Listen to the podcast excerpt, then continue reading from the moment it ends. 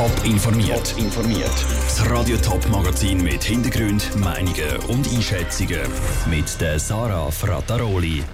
Warum der Streit um die Klassenlagerbeiträge im Thurgau immer noch nicht vorbei ist und ob die Buschbrände in Australien überhaupt noch gestoppt werden können, das sind unsere zwei Themen im Top informiert. Für die meisten Kinder sind es ein Highlight. Die Klassenlager oder auch die Skilager. Damit die Schulen sich diese Lager überhaupt leisten können, müssen die Eltern etwas zahlen. Wie viel das zahlen müssen, das ist im Kanton Thurgau aber schon lange ein Zahnkapfel. Der Streit ist sogar bis vor das Bundesgericht gegangen. Das hat dann entschieden, dass die Eltern höchstens 16 Franken am Tag für die Lager zahlen müssen. Und trotzdem hat die Thurgauer Regierung den Beitrag wieder aufgesetzt, und zwar auf 22 Franken am Tag. In der Politik kommt das nicht überall gut an. Ruth Schminzi. Eltern sind nicht einverstanden mit dem Entscheid der Thurgauer Regierung. Der maximale Lagerbeitrag von 22 Franken sei zu hoch. Darum ist beim Preisüberwacher eine Beschwerde eingereicht worden. Der muss jetzt darüber entscheiden, schreibt die Thurgauer Zeitung. Gleicher Meinung wie gewisse Eltern sind die Grünen vom Grossen Rat, sagt der Fraktionspräsident Peter Dransfeld.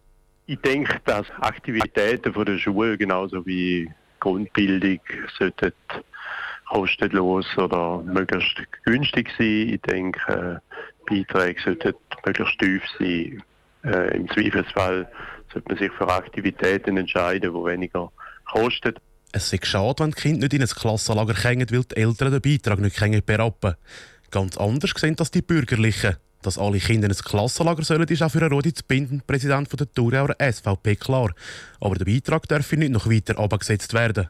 Ich bin Befürworter von den Skilager und von den Klassenlager. Und wenn man dann natürlich stark jetzt einschränkt und sagt, da muss alles die Schule zahlen, dann wird irgendwann der Tag X kommen, wo man halt die Lager den einen und dem anderen Ort nicht mehr macht. Das gehen schon längst nicht mehr in alle Schulen in einem Skilager. Und das ist eigentlich schade. Darum steht er auch voll hinter dem Entscheid der Regierung. Beide sind sich aber einig, dass jetzt zuerst einmal die Meinung vom Preisüberwacher muss abgewartet werden bevor es im Grossen Rat besprochen werden soll. Der Beitrag von Ruth Schminzi. Dass es vom Preisüberwacher dann wirklich einen Rüffel gibt für die Thurgauer Regierung, daran glauben die Politiker nicht. Ein Flammeninferno hält Australien seit Monaten auf Trab. Jetzt hat sich die Situation noch mal massiv zugespitzt. Im Küstenstädtli Malakuta sind 4000 Menschen von den Flammen umzingelt und müssen mit Boot evakuiert werden. Die Feuerwehr kämpft zwar ununterbrochen gegen die Flammen, sie wirkt aber ziemlich machtlos ob die Buschbrände überhaupt noch gestoppt werden können.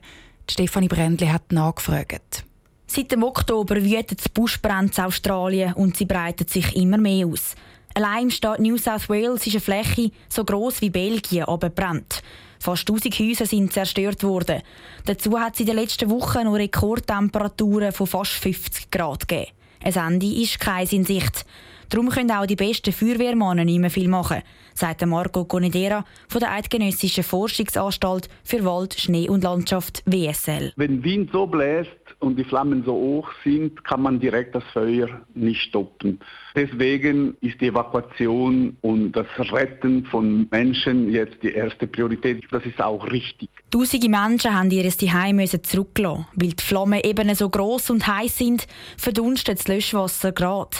Darum können die Feuerwehrmänner die Brände nicht löschen, sondern nur probieren, in Schranken zu behalten. Sie versuchen womöglich, das Feuer so zu stellen, dass mindestens seitlich sich nicht ausbreitet und sie schützen das Schützbare, wo, wo die Flammen äh, nicht zu hoch sind und das zulässt. Viel mehr gäbe es nicht zu machen. Es heisst abwarten und hoffen, dass die Temperaturen sinken und die starken Wind nachlassen, die das Feuer antreiben.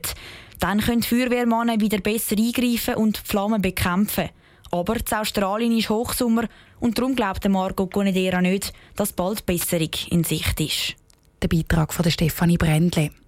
Auch in der Schweiz werden Waldbrände wegen dem Klimawandel immer wahrscheinlicher. Aber so Brände wie in Australien wären da gar nie möglich, sagt der Waldbrandexperte. Das, weil die Vegetation ganz andere ist und weil es gar nie so grosse zusammenhängende Waldflächen gibt. Top informiert, auch als Podcast. Mehr Informationen gibt's auf toponline.ch.